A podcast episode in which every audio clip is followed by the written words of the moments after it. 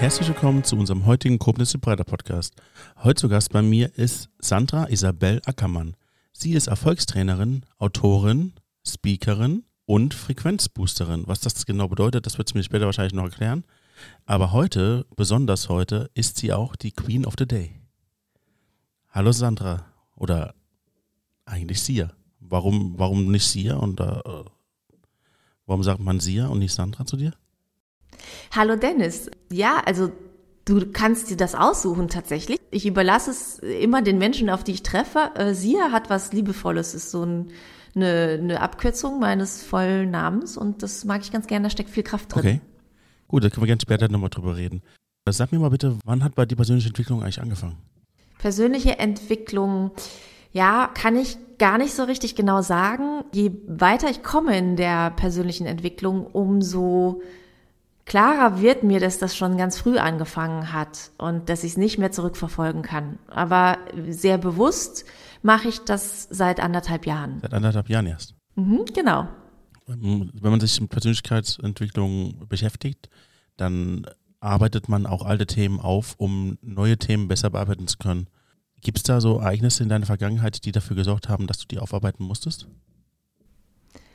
Musstet, musstest finde ich immer einen sehr starken Begriff. Es gab tatsächlich so Situationen, die mich schon mit der Nase drauf gestoßen haben, sagen wir es mal so. Also es gab ziemlich große, umfangreiche Einladungen, aber tatsächlich nie wirklich eine Krise oder ein Drama, das so heftig war, dass ich musste. Also das gibt es tatsächlich ja auch im Leben von vielen Menschen, mhm. gibt es Schicksalsschläge, die so tief gehen, wo heu von heute auf morgen sich so dramatisch etwas verändert, dass vieles in Bewegung gesetzt wird.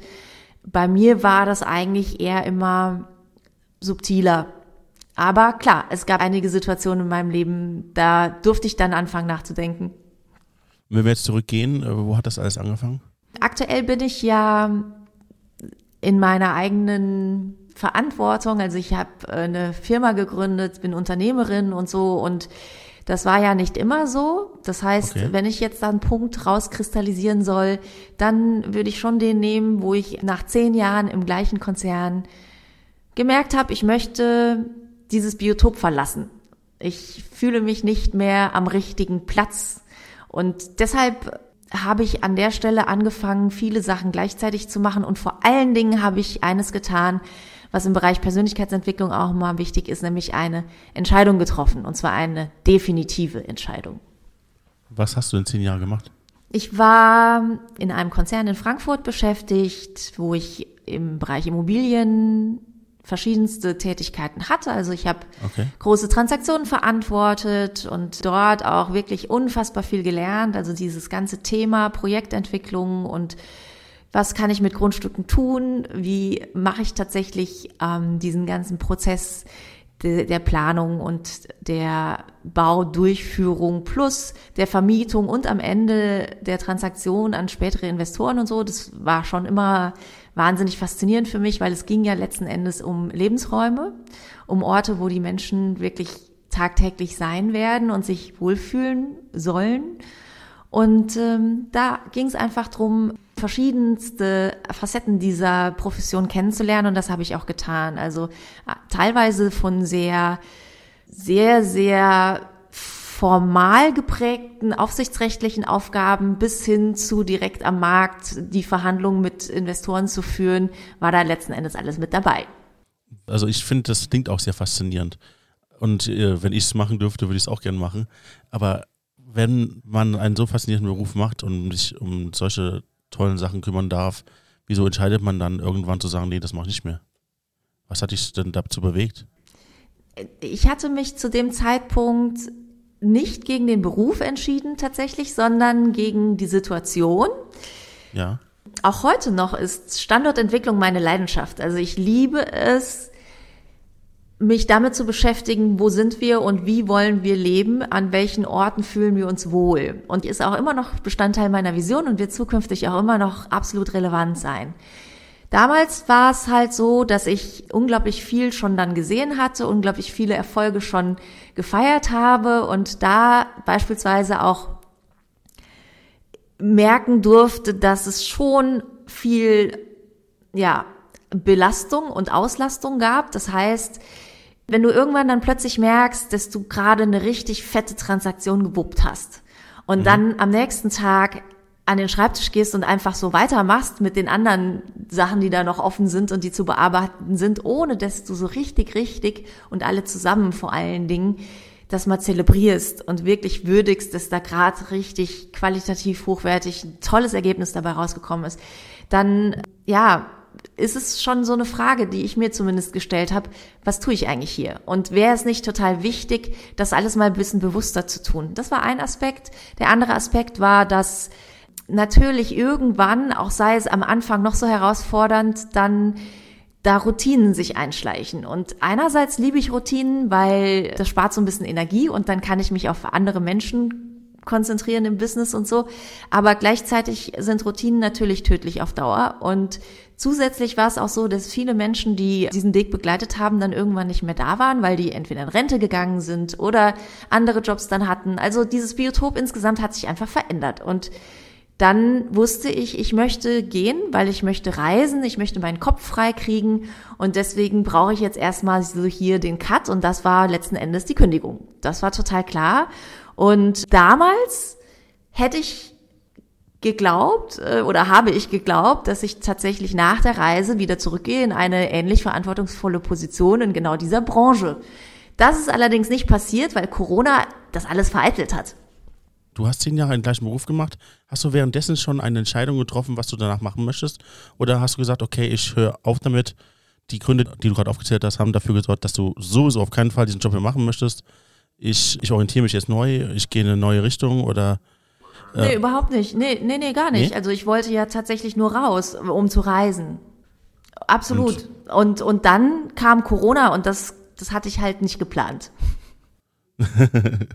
das heißt, du hattest schon alles geplant, rauszugehen. Und Corona war wie weit entfernt von der Entscheidung? Ich habe die Entscheidung im Dezember getroffen und Corona ist dann natürlich dann ab Januar so richtig in den Schlagzeilen gewesen und bei uns dann ja so ab März, ne? Ja. Das war dann eher schlechtes Timing.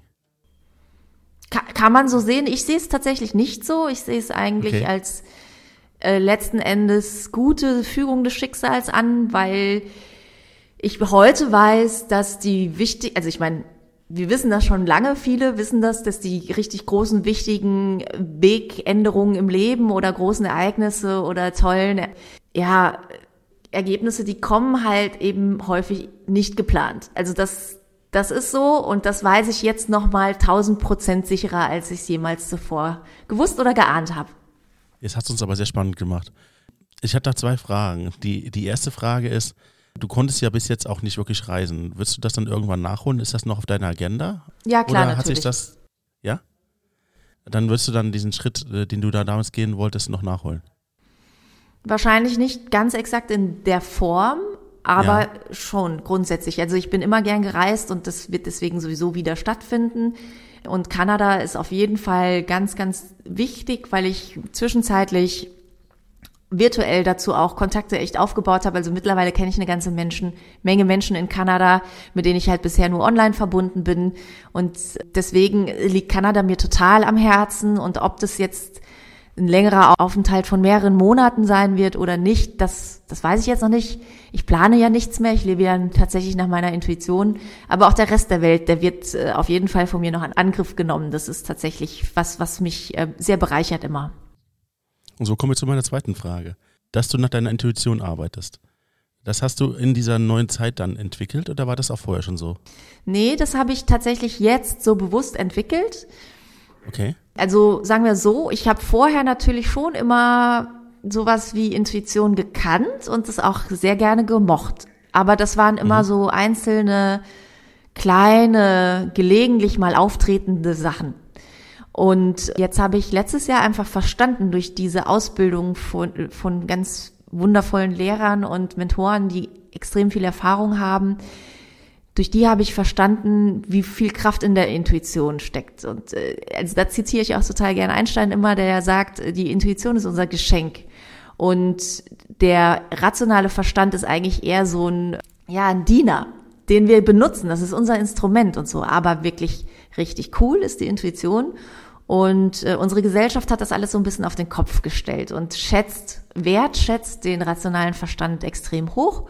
Und seit jetzt, ja, sagen wir zehn Monaten, habe ich das für mein Leben wieder so entschieden, dass ich die Intuition hören möchte und das wird auch immer stärker und dann folge ich ihr auch. Jetzt würde ich natürlich sagen, okay, was ist passiert? Dann wirst du mir antworten, Corona ist passiert.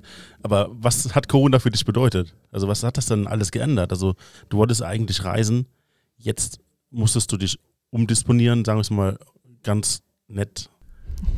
Wie hast du dich umdisponiert? Was ist neu? Was ist anders? Also was hast du, wieso bist du jetzt intuitiv? Was hast du gemacht, dass du dich jetzt anders verhältst wie vorher? Das war ein Prozess und das ist, glaube ich, immer ein Prozess. Zumindest ist das etwas, was ich, wo ich im Moment ja auch Menschen begleite durch diesen Prozess. Und der erste Impuls war eigentlich dagegen anzukämpfen. Das heißt, es gab einen Lockdown und gut, dann konnte ich natürlich erstmal nichts machen, aber dann ja, habe ich noch, ja. den ersten Impuls, den ich so gespürt habe, war, ich, ich werde mich jetzt bewerben für die Zeit später halt in der alten Richtung, in der ich unterwegs war das wäre sowas wie Kämpfen gewesen. Und das hat auch nicht so lange gedauert. Also das, nach so ein paar Wochen habe ich die Idee wieder verworfen und zu dem Zeitpunkt wusste ich ja auch nicht genau, wie sich das alles mit Corona entwickelt und habe immer noch fest daran geglaubt, dass das im Sommer bestimmt wieder irgendwie möglich sein wird, nach Kanada zu gehen. Und dann habe ich einfach wirklich diese viele Seminare gemacht, in der Matrix teilgenommen von Bob in Kanada, also auch virtuell natürlich, aber das hat so nach und nach bei mir ein Bewusstsein geschaffen dafür, wie, wie unsere Kultur sozusagen, unsere menschlichen Fähigkeiten nicht so zulässt, wie sie uns eigentlich gut tun würde. Und genau, dann habe ich einfach Dinge ausprobiert. Also ich bin ja dann inspiriert gewesen, ein Buch zu schreiben und dann habe ich damit losgelegt. Das war so der erste Schritt in dieser Zeit, die erste Etappe, bei der ich etwas ganz Verrücktes gemacht habe. Ich hätte vorher nie gedacht, dass ich mal ein Buch schreibe. Ich habe auch nicht gewusst, wie das geht. Und ich hatte auch keine Ahnung, wie ich zu meinem Ziel tatsächlich komme. Aber ich hatte vorher verstanden und gelernt, wir dürfen dieses, wie komme ich zum Ziel, völlig vernachlässigen. Das ist in Ordnung so. Wir müssen das nicht wissen. Und das macht natürlich dann plötzlich Spaß, verrücktere, größere Ziele anzugehen, weil ich dann auch gemerkt habe, dass dieses Ziel erreichen passiert, während ich unterwegs bin. Da hast du ja einige Sachen dazugelernt. Absolut, genau. Weil danach kam natürlich dann noch mehr Input, auch von anderen Leuten. Also Dr. Rüdiger Dahlke war dann irgendwann der Nächste, der nochmal unglaublich viel getan hat, als er mich ausgebildet hat, wo einfach mein Verständnis von den ganzen Prozessen gewachsen ist und so. Und dann irgendwann erst kam die Entscheidung, tatsächlich das Leben nach Intuition wirklich mal zu machen. Einfach zu machen. Und das ist natürlich als Unternehmerin äh, einerseits wahnsinnig spannend, aber auch gleichzeitig eine Herausforderung, weil ich vorher es gewohnt war, als Unternehmer zu planen, langfristig und mittelfristig zu planen und immer da Plan B zu haben für alle möglichen Sachen, damit ich halt quasi meiner Verantwortung gerecht werde. Und jetzt ist das halt ziemlich interessant zu schauen, wie gut es funktioniert, wenn es ein bisschen mehr Freestyle ist. Hast du in deinem Coaching eigentlich speziell gelernt, intuitiv zu handeln? Oder war das Coaching dafür individuell auf dich abgestimmt und du hast während des Coachings einfach für dich entwickelt oder erkannt, dass die Intuition für dich das Wichtigste ist? Beides, beides. Also die haben tatsächlich schon ganz klar gemacht, dass wir unsere Sinne und unsere Fähigkeiten, also diese, diese höheren Fähigkeiten, nennen wir es mal, nutzen müssen. Also das Wort müssen mag ich ja gar nicht so, aber an der Stelle benutze ich es tatsächlich sehr bewusst.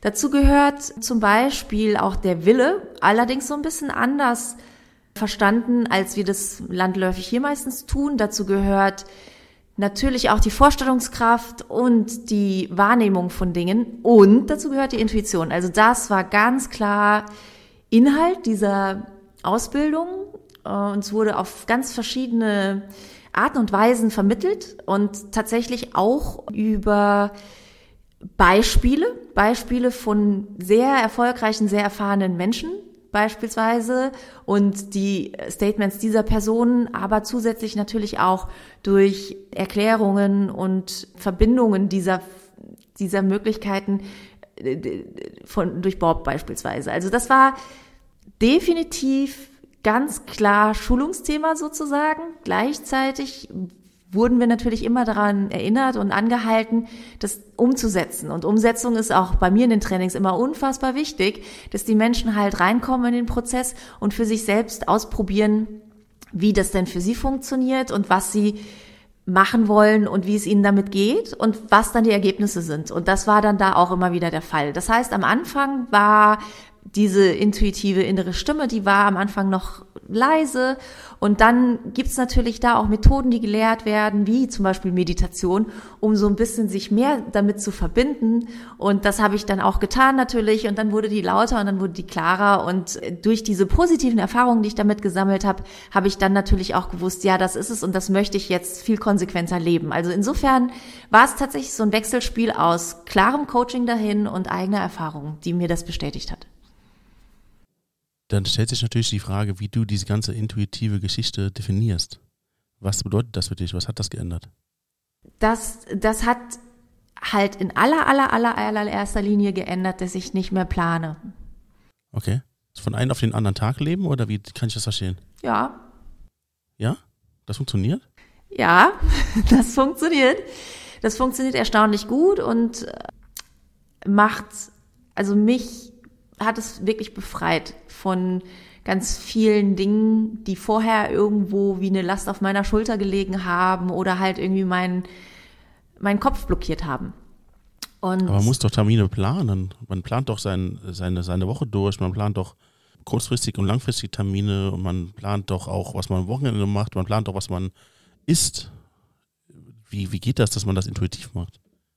Ja, teilweise. Also selbstverständlich ist es so, dass ich die Dinge, die, wo ich eine Verpflichtung eingehe, die plane ich selbstverständlich und das ist auch ein Commitment. Das heißt, wenn ich jetzt Trainings gebe und da die Zeitslots feststehen und so oder jetzt auch unser Termin heute und andere Termine, die im Vorfeld vereinbart sind mit Auftraggebern, die stehen im Kalender und da stehen sie dann auch und dann werden sie auch eingehalten. Definitiv. Mhm. Das, was ich nicht plane, sind alltäglichere Dinge plus auch dieses, wie ich denn da hinkomme zu diesem Podcast-Termin beispielsweise.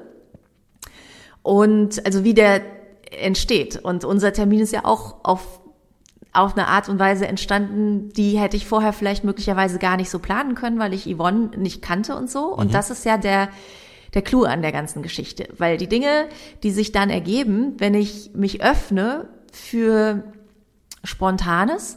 Das sind halt dann Dinge, die, die ich tatsächlich nicht planen konnte. Also dafür habe ich gerne noch ein paar Beispiele im Gepäck für dich, gleich, dass es vielleicht leichter verständlich wird, weil ich kann mir vorstellen, dass ich gerade so sehr kryptisch, abstrakt spreche. Ja. ich hätte es kryptisch gesagt, abstrakt passt auch. Ich hätte auch ein anderes Beispiel, als wir hier angefangen haben, den Podcast einzurichten, weil der ist ja nicht vor Ort, sondern über, über Videocall hatten wir am Anfangs ja Tonprobleme. Die dann zu regeln in dem Moment, ist das dann diese Intuition? Das würde ich da nicht zuordnen. Ich würde das eher so vielleicht als Flexibilität bezeichnen oder als sich einlassen auf das, was dann gerade halt zu tun ist, was dann anfällt, ist sehr verwandt mit, okay. mit dem anderen Thema, aber die Intuition ist tatsächlich, dass ich vor allen Dingen zum Beispiel, du hast jetzt eben gesagt, ich weiß nicht, was ich esse oder ich weiß nicht, was ich am Wochenende mache und so, dass ich halt da an der Stelle eben das nicht vorher planen. Also es gibt natürlich Lebenssituationen, weiß nicht, wenn du, wenn du drei Kinder an drei verschiedene Einrichtungen bringen musst und die alle auch versorgen musst und so, dann wirst du sicherlich einen Ernährungsplan irgendwie haben und wissen, was abends oder mittags auf den Tisch kommt und so. Ja, also keine Frage. Also ich will jetzt nicht hier völlig lebensfremd erscheinen oder so. Aber an den Stellen, wo es möglich ist, sich nicht zu viel, und wir schreiben uns ja heute meistens sehr, sehr viel in den Kalender, dann einfach nicht mehr zu viel in den Kalender zu schreiben und die Intuition, wenn ich es beschreiben möchte, ist es wirklich die innere Stimme. Das heißt, es gibt dann sowas wie Impulse und Ideen. Und gerade konzeptionell habe ich in den letzten Monaten immer nach Impulsen gearbeitet. Das heißt, es gab dann plötzlich so eine klare Idee in meinem Kopf zum nächsten Newsletter, den ich schreibe beispielsweise. Und die Idee war dann da und die machte Sinn, die war völlig stimmig für mich. Und dann schreibe ich das sofort auf, weil alles, was die Intuition so sendet, das ist dann plötzlich auch schon mal wirklich schnell verschwunden wieder. Und es Wollte kehrt dann sagen, nicht, was schnell kommt, geht auch schnell wieder. Richtig, genau. Und es kehrt dann nicht unbedingt wieder zurück, also manchmal schon, aber ganz oft nicht. Also es ist immer mein Tipp, mein Ratschlag, wenn die Intuition da ist, dann sofort aufschreiben, weil das sind meistens sehr kostbare Ideen. Und immer wenn ich so arbeite und diese Ideen rausgebe, dann kommt das auch, dann, dann passt das auch zu den Menschen, die das sehen, die das hören, die das vielleicht kaufen wollen oder je nachdem, um was es sich genau handelt. Das sind dann immer Dinge, die ich dann später nicht mehr groß überarbeiten muss, die ich nicht mehr korrigieren muss. Das ist dann einfach in sich stimmig. Und das ist der Hammer. Also es ist einfach eine schöne Qualität, die dabei rauskommt. Und genauso ist es tatsächlich so, dass so Kleinigkeiten passieren wie, ich gehe aus dem Haus und meine innere Stimme sagt mir, nimm den Office-Schlüssel mit. Und eigentlich habe ich den immer dabei, aber an dem Tag hatte ich eine andere Handtasche und da war halt der Schlüssel nicht drin. Und dann habe ich halt dadurch, dass ich das gemerkt habe, sofort wieder umkehren können und den Schlüssel holen, anstatt dass ich das erst merke, wenn ich tatsächlich vor der Bürotür stehe. Das ist, das sind so Kleinigkeiten, die, die auch dazu gehören. Wenn man intuitiv handelt, dann ist das ja auch sehr von dem Gemütszustand abhängig, den man hat. Sehe ich das richtig oder ist das falsch? Ich denke schon. Mein Gemütszustand ist halt ziemlich gleich. Also das, das hat was mit den Frequenzen zu tun. Also ich habe da wenige so Ausschläge mittlerweile mehr.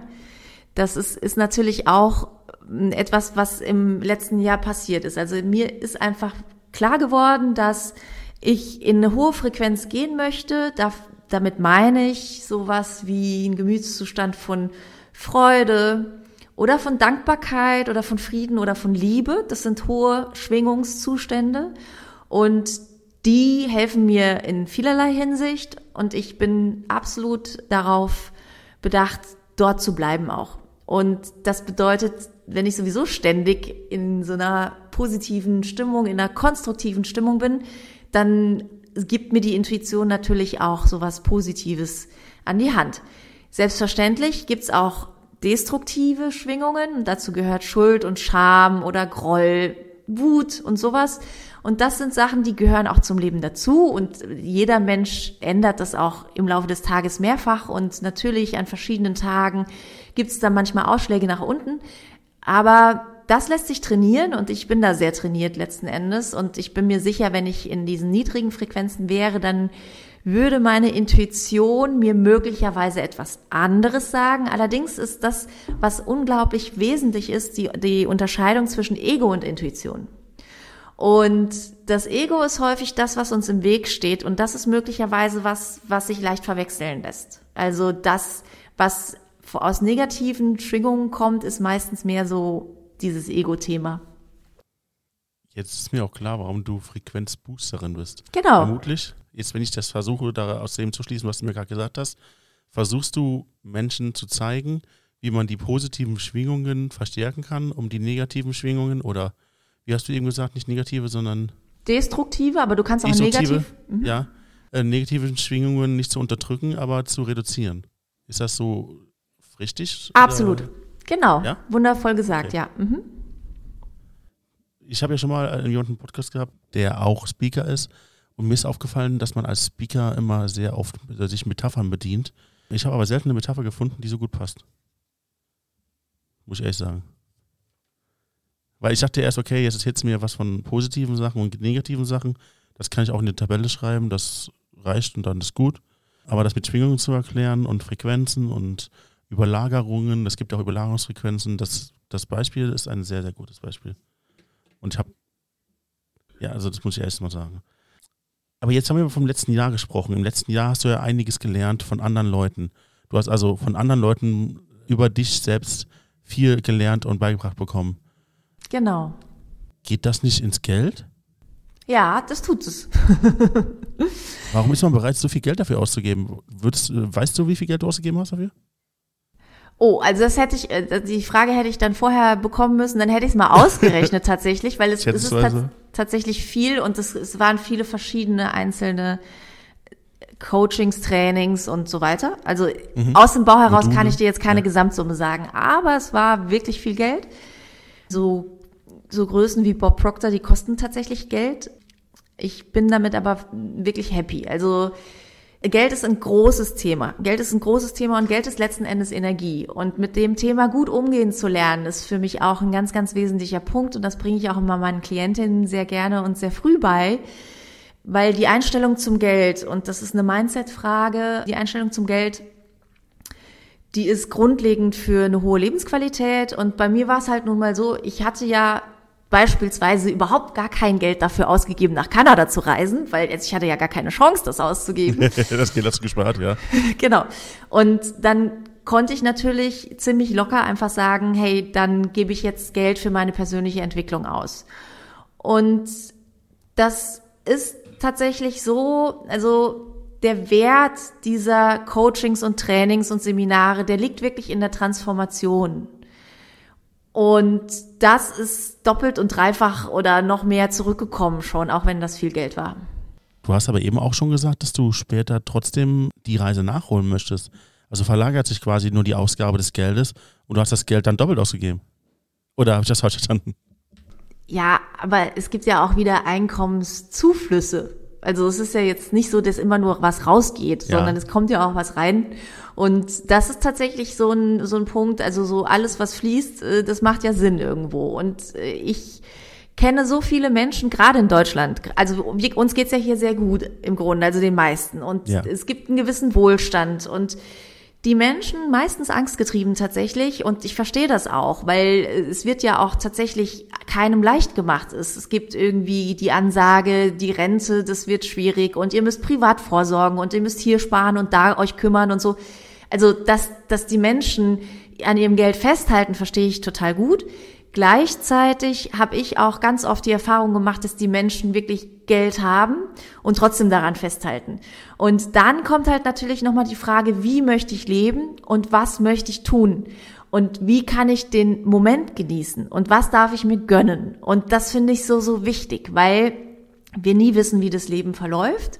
Und ich bin glaube ich, mittlerweile in der Generation, die wirklich nicht mehr so denkt, wir warten bis zur Rente und dann gehen wir so richtig los und gönnen uns was, sondern die, die hat schon verstanden, dass das alles parallel passieren darf, dass wir zwar einerseits arbeiten und Leistung bringen, aber gleichzeitig andererseits uns auch ähm, ein schönes Leben machen und tolle Momente und was für die Seele und so tun, damit wir wirklich gesund bleiben und glücklich sind. Dass, dass das in Ordnung ist, das haben die meisten so schon verinnerlicht. Aber tatsächlich, ja, gibt's da so, so gewisse Fragen, die man sich stellen kann. Also beispielsweise, wofür gebe ich das Geld aus und muss das unbedingt das Auto sein oder muss das die Kosmetik sein oder, oder was ist tatsächlich wichtig und was ist mit meiner persönlichen Entwicklung? Das heißt, wenn ich mein Geld investiere in mich selbst und in, in die Tatsache, dass ich große Visionen und Ziele erreichen kann, und mein Glück wirklich finde, weil ich Bedürfnisse erfülle, die wirklich zu mir gehören, die ja meine Leidenschaft irgendwie sozusagen widerspiegeln, dann finde ich, das ist eigentlich die beste Ausgabe, die ich machen kann. Jetzt hast du meine Frage schon vorgegriffen. Denn ich wollte eigentlich fragen, einerseits gebe ich Geld aus für ein Coaching, das Set dann verbessern soll oder zumindest meine Einstellung oder generell etwas an mir macht oder mit mir macht, das in die positive Richtung verbessert werden, werden kann. Oder ich kaufe mir den Audi A6, der da steht und der auch zehn Jahre da stehen bleibt. Da hast du mir aber schon relativ gut erklärt, äh, wie man das in Verhältnis setzen kann. Jetzt nicht gerade den Audi A6, aber im, im Grunde kann man sich ja von den, ich meine, teilweise kosten diese Programme 20.000. Es gibt, geht, nach oben sind glaube ich keine Grenzen. Gibt es für solche Programme ähnlich viel Geld zu bezahlen und das ist auch alles Geld, das man in Sachgüter investieren kann, aber in die eigentliche Persönlichkeit zu investieren und in das, was man für die Zukunft braucht und dadurch dann für sein Leben einen Outcome zu bekommen, ist natürlich auch ein Porsche, den man sich in die Garage stellen kann.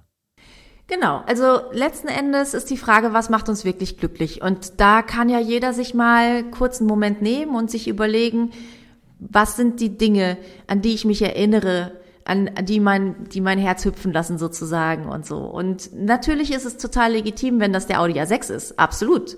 Und das gehört ja zu Träumen irgendwo auch dazu. Und materielle Dinge äh, sind Teil unserer Welt und ich verstehe auch, dass jemand Fahrspaß an irgendetwas haben kann und so. Also deswegen ist es ja so wichtig, die für sich richtigen Ziele zu finden und nicht irgendwelche Ziele, die von der Gesellschaft halt sehr akzeptiert werden oder die in unserer Kultur als normal erscheinen oder so. Es ist so wichtig, sich selbst so gut zu kennen und zu verstehen, dass ich jederzeit mich selbst anerkenne und akzeptiere und auch meine eigenen Ziele so anerkenne, dass ich dafür gehe, egal was mein Umfeld sagt. Das ist nämlich ganz, ganz wichtig, dass wir uns nicht von außen klein machen oder klein halten lassen. Und an der Stelle ist es so, diese Programme, die so teuer sind, die führen meistens auch dazu, dass die Menschen viel verändern und ihren Weg finden und dadurch werden die auch erfolgreich. Und wenn du dann erfolgreich bist, dann ziehst du ja auch wieder Gelegenheiten und auch Geld in dein Leben und du hast dann am Ende häufig, häufig, also es gibt wirklich einen Grund, weshalb so viele Leute bereit sind, viel Geld dafür zu zahlen, weil du hast am Ende häufig dann wieder von profitiert und das Geld zurückbekommen in anderer Form wieder und hast letzten Endes neuen Reichtum und einen Wohlstand geschaffen. Aber auch auf mehreren Ebenen, also nicht nur materiell, sondern auch geistig und seelisch. Und das ist auch eine Vorbeugung für die Gesundheit. Ne? Das funktioniert wirklich. Also nachhaltige äh, Verbesserung der Persönlichkeit. Ja, so würde ich Oder Veränderung. Ja, Verbesserung muss es ja nicht unbedingt sein. Das kann ja auch einfach nur eine andere Idee sein, die man verfolgt, die aber einem dann vorher nicht so klar war. Genau, also Verbesserung mag ich schon ganz gern als Wort, okay. weil, weil sich einfach so vieles verändert. Also die ganzen Aspekte, die dazugehören, die sind jetzt zu umfangreich für so einen Podcast. Aber alleine dadurch, dass der Moment mehr geschätzt wird und einfach das, was jeden Tag tatsächlich an wundervollen Dingen passiert, für die ich dankbar sein kann und so. Und diese Wertschätzung, die ich da reingeben kann und der Genuss, den ich empfinden kann für Sachen, die wir hier haben das ist eine enorme Lebensqualitätssteigerung schon. Und das entlastet von vielen anderen Sachen. Und es macht einfach Spaß. Und es macht eine innere Ruhe. Und das ist, also für manche Leute ist das unbezahlbar letzten Endes. Und es führt zu einer Stärke. Und aus der Stärke heraus kann ich wirklich ein Leben kreieren. Ich kann es erschaffen nach meinen Wünschen. Und wie geil ist das denn? Also, ich bitte dich. Perfekte Überleitung, denn jetzt sind wir dann an den Beispielen, die du nennen wolltest, die zwei, drei Beispiele wie du deine Intuition jetzt umsetzt. Ja, also ich, genau, ich wollte ja so erzählen, die, was ich nicht planen kann. Ne? Also genau. früher, ich bin ja Planerin, ich habe ja sogar Planung studiert. Ja, also ich, ich bin, auch gerade, du hast ja schon erzählt, dass du das zehn Jahre gemacht hast und vorher im Studium gelernt hast. Das hast du nicht erzählt, aber das war impliziert. Und dann jetzt unplanlos in Anführungsstrichen durchs Leben gehen. Was ist los? Was ist passiert? Ja, ja, also es ist schon, schon verrückt, ne? Also ich, ich bin tatsächlich, deswegen spiele ich ja immer mit meinen Namen. Ja, also die Sandra ist die analytische Planerin. Die ist rational und die plant gerne im Voraus und die bald da auch gerne Schaubilder zu und Ablauf, Ablaufpläne und so und mag Meilensteine und sowas. Die kennt auch noch die smarten Ziele mit dem R für realistisch und so. Die Isabel ist die intuitive und die kreativere, verrücktere. Und das hat sowas wie das Verhältnis von Annika zu Pippi Langstrumpf und so. Und es tut uns allen einfach zwischendurch mal gut, ein bisschen Pippi Langstrumpf zu sein. Und was tatsächlich der Fall ist, und da denke ich immer an Steve Jobs, der ja sagt, you can't connect the dots looking forward. Und das Leben wird ja immer nur rückwärts verstanden und genau darum geht es hier. Du kannst manche Sachen nicht planen. Also ich wurde Unternehmerin vor, ja, sagen wir elf Monaten und was ich dann nicht geplant hatte, weil ich konnte es nicht, ich wusste nämlich gar nicht, dass das existiert, war in ein Unternehmernetzwerk zu gehen. Was war passiert? Also, es war April, ich war bei Clubhouse unterwegs, habe da eine Frau getroffen, die mit mir kurz zu, nur zu zweit, wir waren kurz zu zweit in einem Raum und dann habe ich sie letzten Endes gefragt, wie, wie geht's dir? Und dann haben wir ein wundervolles Gespräch begonnen. Und das hat sich dann eine Woche später fortgesetzt.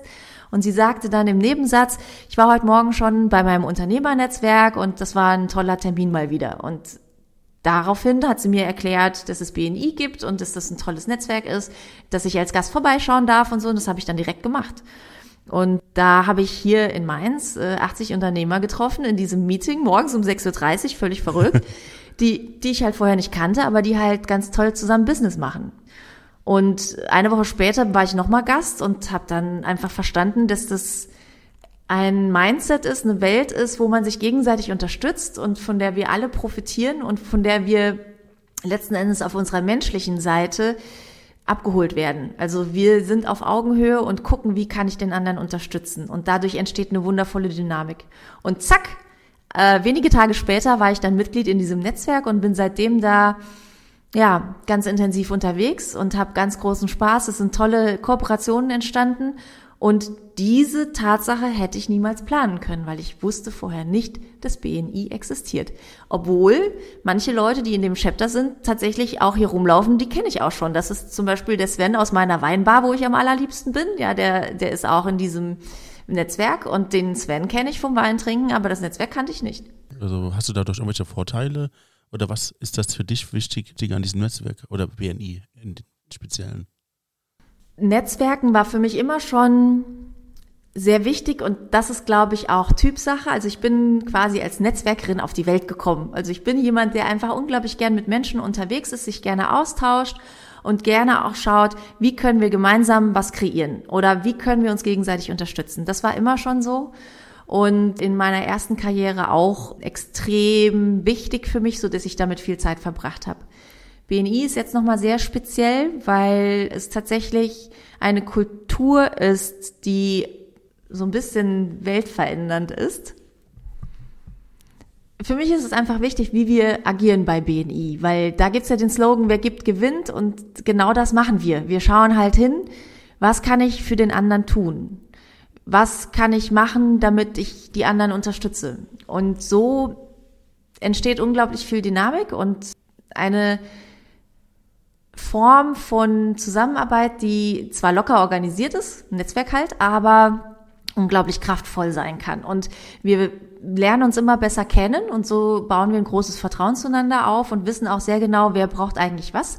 Und so gehen wir durch, gehen wir durch die Welt und, und schauen genau nach diesen Punkten und setzen sie ja home. Kann ich das so verstehen, dass die Leute dann auch zu dir kommen und auch Coachings von dir bekommen innerhalb des Netzwerks? Grundsätzlich schon. Es gibt da an der Stelle aber tatsächlich auch eine Regel. Uh, you don't sell to the room. Also im Grunde genommen geht es nicht darum, dass ich den Menschen im Netzwerk meine Produkte verkaufe. Das ist nicht das Ziel, sondern es ist das Ziel, dass die das Wissen über meine Fähigkeiten, über meine Produkte raustragen in die Welt und das den Leuten, die das gebrauchen können, aber wirklich nur den Leuten, die das wirklich gebrauchen können und die das gerade suchen, dann einfach mitteilen und sagen. Also einfach letzten Endes so ein Match herstellen. Gleichzeitig ist es aber auch so, dass es ständig natürlich passiert, dass da, wenn da Menschen aufeinandertreffen in diesem Netzwerk, dass der eine sagt, hey, das, was du machst, das brauche ich jetzt gerade und das, was die Sia macht, das brauche ich auch gerade. Also die meisten aus meinem Netzwerk haben mein Buch gelesen und sind da ganz, ganz happy und super viele sind auch interessiert an Trainings und Coachings und es ist da immer natürlich so ein Prozess, weil dann hören die sich das erstmal an, dann machen wir mal so ein näheres Gespräch und so und da kommt dann schon ganz viel dabei raus. Und bis dann tatsächlich die, die Entscheidung da ist, ja, ich mache das jetzt, das dauert dann meistens ein, ein, paar Tage, aber dann wissen sie, bei ihr bin ich in guten Händen, weil die kenne ich einfach. Ich sehe die jeden Donnerstag und ich weiß, was sie tut und wie sie vorgeht und das passt. Da hast du mir die Frage wieder voraus, vorausgenommen. Finde ich super. Finde ich wirklich super, dass, dass du mir schon die Fragen, die ich im Kopf hatte, selbst beantwortest.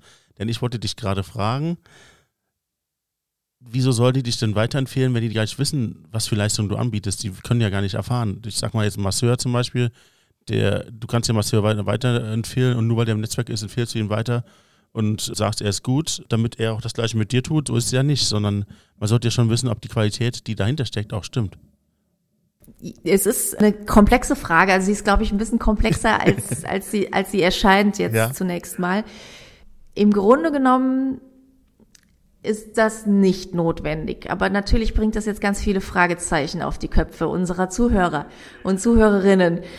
Es ist so, entscheiden tut ja immer derjenige, der diesen Kontakt bekommt. Und der kriegt natürlich dann immer die Möglichkeit, irgendwas zu sehen und zu verstehen, wen habe ich da vor mir, mit welchem Produkt, mit welcher Dienstleistung und welcher Qualität. Das heißt, es ist ja trotzdem immer so, dass es Menschen gibt, für die das eine gut passt und das andere vielleicht nicht. Und Entscheiden muss deswegen natürlich die Person, die dann Zugang geschaffen bekommt.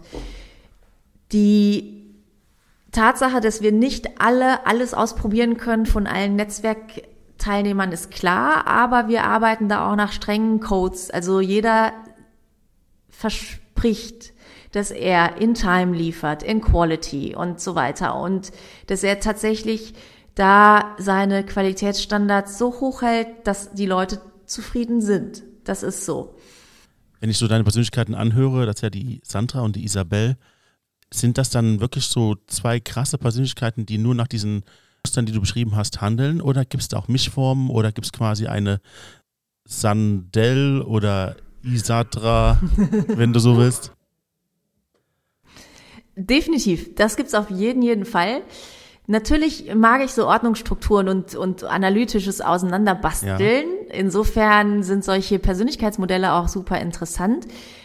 Und das sagt natürlich ein bisschen was über einen aus. Ich habe jetzt hier quasi mein eigenes Persönlichkeitsmodell aufgemacht durch diese beiden Namen. Einfach weil das so die Phasen in meinem Leben so gut abbildet. Und Namen haben ja auch übrigens immer eine Bedeutung, sowieso schon. Genau, und für mich ist einfach dieses Sandra, das war halt einfach diese analytische, rationale Ingenieurin, die Excel-Tabellen mag und die gerne plant. Und die, die ist bei mir sehr, sehr dominant gewesen, fast mein Leben lang. Und das ist auch total okay, weil die, mit der fühle ich mich ja auch wohl. Aber als dann letztes Jahr durch diese ganze ja, Wendung durch dieses nicht machen dürfen, nicht machen können, was ich mir in den Kopf gesetzt hatte, was die Sandra sich in den Kopf gesetzt hatte, als dann die Isabel rausgelassen wurde und das war tatsächlich Bob Proctor, der das gemacht hat, weil der mich so inspiriert hat und so die, die, die Fesseln gelöst hat, so kann ich das sagen, weil der hat tatsächlich äh, mir aufgezeigt, Mädchen, mach mal das, was bisher völlig unerreichbar und verrückt für dich erschienen ist. Und darum geht's bei denen und darum geht's jetzt übrigens bei mir auch. Und dann hat die Isabel gesagt, ja, yeah, bam, dann bin ich jetzt dran und dann hat die ein Buch geschrieben. Und natürlich gibt's auch noch die Frau Ackermann und das ist die Unternehmerin. Und ich bin auf jeden Fall Go-Getter, aber ich bin natürlich auch nährende Person. Also in meinen Trainings kümmere ich mich total, weil es geht ja um Selbstwert, darum die Menschen zu nähren, ja, die Seele. Alles dabei. Die sind mir gerade einfach so das Buch übergangen. Ich würde gerne schon über das Buch reden noch, wenn ich darf. Warum schreibt Isabel ein Buch? Der Start war tatsächlich ziemlich unromantisch. Also Bob hat gesagt, schreib ein Buch. Sein Ernst? okay, Bob aber, sagt, aber spring von der Brücke, dann springe ich von der Brücke. Nein, Quatsch. Was? Let, letzten Endes ist es tatsächlich so, dass natürlich wir vorher tagelang an einer großen Vision gearbeitet haben und ich ja. für mich verstanden habe aus meinem Inneren heraus, wie meine Vision aussieht und wie die Ziele aussehen, die dazu gehören. Und ich war natürlich geprägt von meinem vorherigen Leben und da geprägt von Unternehmenskulturen und der Frage, meiner eigenen persönlichen Frage, wie können wir es schaffen, dass Führungskräfte sehr gut ihre Verantwortung dafür übernehmen können, eine gute Kultur hinzustellen. Also ich nenne die immer Kulturschaffende. Ne? Kultur, Führungskräfte sind für mich Kulturschaffende und dazu gehört es auch, zu wissen, wo stehen die Mitarbeiter, wie sind die, was brauchen die auch und wenn ich hier Konflikte habe, dann möchte ich die lösen. So sollte es sein aus meiner Perspektive. Und deswegen habe ich halt immer, wenn Konflikte aufgetreten sind, das so beobachtet und da die, also alles gesehen, sagen, sagen wir es mal so, kurz zusammengefasst, und für mich persönlich gemerkt, dass tatsächlich viele Ursachen äh, oder in vielen Situationen die Ursache ein Selbstwertthema ist. Und Selbstwertthemen, die treten bei fast allen Menschen auf. Das ist unterbewusst. Das ist auch lange, lange, lange sozusagen mitgeschleppt aus der Kindheit. Und deswegen sehen die Leute es nicht. Es sind für sie blinde Flecken. Und da können wir aber ran. Und wenn wir da uns so aufstellen, dass wir uns selbst einen gesunden Selbstwert kreieren, dann können wir ziemlich locker und entspannt durch die Welt gehen, auch durch die stressige Businesswelt und dann entstehen weniger Konflikte. Und reden weil mir das hm? Reden wir noch von dem Buch oder wovon reden wir eigentlich gerade? Äh, ich komme jetzt auf das Buch, also ah, das ah, okay. war jetzt die Einleitung, ne? Also ja. was was war mein Background zu dem Zeitpunkt? Also ich hatte okay. einfach unglaublich viel dazu gelesen, zu, viel dazu gearbeitet und viel dazu beobachtet. Und dann war klar, dann kommt Bob, ja, und sagt, wenn du irgendein Thema hast, das dir wichtig ist, schreib dazu ein Buch. Und deswegen habe ich ein Buch über Selbstwert geschrieben. Also der Untertitel des Buches ist ja das bedingungslose Ja zu dir selbst. Was ist der Titel des Buches? Champagne for the Ladies. Champagne for the Ladies. Juhu, ja. Wir trinken nicht gern Champagner, wenn er darf. Und er kann.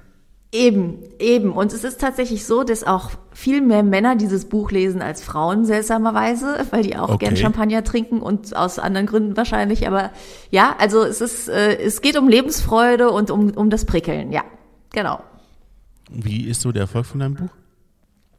Erfolg ist ja immer Definitionssache. Also ich mache das ja. an Qualität fest und äh, die die Menschen, die mein Buch lesen und damit mit Feedback zu mir zurückkommen, was ich übrigens sehr, sehr gerne mag. Also ich mag das immer, wenn jemand mir eine Rückmeldung gibt, egal wie die aussieht. Also Hauptsache sie ist ehrlich. Und die bisherigen Rückmeldungen, die ich hatte, die sind wirklich sehr begeistert und sehr inspiriert von dem Buch die sagen, ich wurde da so auf gewisse Sachen gestoßen, über die ich mir vorher wenig Gedanken gemacht habe und es war für mich ein gewisser Wake-up-Call. Ich habe jetzt verstanden, dass ich ja mich selbst priorisieren darf in meinem Leben und auch wirklich mich locker machen darf. Also so ein bisschen pragmatischer rangehen darf und mich selbst wirklich lieb haben darf und so weiter. Also das, das kommt rüber und es geht auch in die Richtung Träume verwirklichen und so. Und wirklich nochmal einen neuen Blick auf sich selbst und das Leben zu haben. Und das spiegeln mir die Leute und die sagen ganz oft, wenn ich das lese, habe ich ein Lächeln im Gesicht. Und das bereichert mich halt unglaublich. Also das liebe ich und insofern empfinde ich das als Erfolg. Das ist definitiv der Fall. Und natürlich war ich vorher keine Autorin und hatte diese Sichtbarkeit, die zu solchen Sachen gehört, hatte ich nicht. Die musste ich erst aufbauen und die baue ich immer noch auf und aus. Das gehört dazu. Wenn das Buch nicht gesehen wird, dann ist es nicht in der Welt und das ist etwas, woran ich einfach arbeite und das gehört zum Business dazu. Was mir gerade so im Kopf äh, als Metapher kommt, ist, dass sich gerade alles zusammenführt. Das ist wie so eine Gruppe von Menschen, die sich an einen Platz äh, einfinden möchte und die von verschiedenen Wegen kommen zu einem einzigen Platz und die ganzen Informationen, die du inhaltest dieses Podcasts äh, uns schon genannt hast, führen gerade alle zu diesem einen Buch. Das ist jetzt nicht gewollt gewesen, sondern äh, am Ende hast du uns jetzt nochmal genau klar darstellen können, was eigentlich dieser impulsive Mensch, äh, den du die ganze Zeit beschreibst und wie du dein neues Selbst verstehst. Und das kann man auch im Buch wiedersehen. Ja, das ist doch wundervoll. Das ist doch so soll das entstehen. Sachen, die entstehen, das, das mag ich gerne. Da fahre ich voll drauf ab. das ist jetzt dann äh, die Sandra oder die Isabel? Wahrscheinlich eine kleine Mischform. weil, weil das ist ja ein Ergebnis und die Sandra liebt die Ergebnisse ja. und die, die Isabel liebt eher den Weg. Vielleicht so, ja. Durch deine wundervollen Erzählungen, die du gerade über dein Buch gemacht hast, entfällt sogar die Zusammenfassung unseres Podcasts, weil du immer aufeinander aufgebaut hast mit dem, was du erzählt hast. Deswegen sind wir auch am Ende unseres Podcasts am Ende unseres Podcasts gebe ich meinen Gast immer die Möglichkeit, den Zuhörern was mit auf den Weg zu geben. Möchtest du die Möglichkeit nutzen und unseren Zuhörern etwas und unseren Zuhörern etwas mit auf den Weg geben? Oh ja, sehr, sehr gerne. Liebe Menschen da draußen, jeder Tag hat ziemlich viele Geschenke am Start und das dürfen wir uns bewusst machen und da dürfen wir ganz genau hinschauen und ich lade euch ein, das zu tun und ich sage euch, lasst es einfach prickeln. Es ist euer Leben. Viel Spaß damit. Wow, das waren sehr schöne Schlussworte. Vielen Dank, dass, dass du heute mit mir diesen Podcast gemacht hast hier. Ich danke dir. Vielen Dank, dass wir die Zeit zusammen verbringen durften und dass du die Queen of the Day sein durftest. Juhu! Übrigens, das wisst ihr nicht, das, hört, äh, das seht ihr nicht. Ich habe ihr oben auf dem Bildschirm eine kleine Krone gebastelt, die, die jetzt ja, oben auf dem ich fühle fühl sie, ich fühle sie. Die majestätische Aura. Und ich hoffe, wir sehen uns bald auch mal wieder in Real. Ja, das machen wir. Sehr schön. Kriegen wir hin. Mich. Bis dahin, alles Gute. Alles Gute.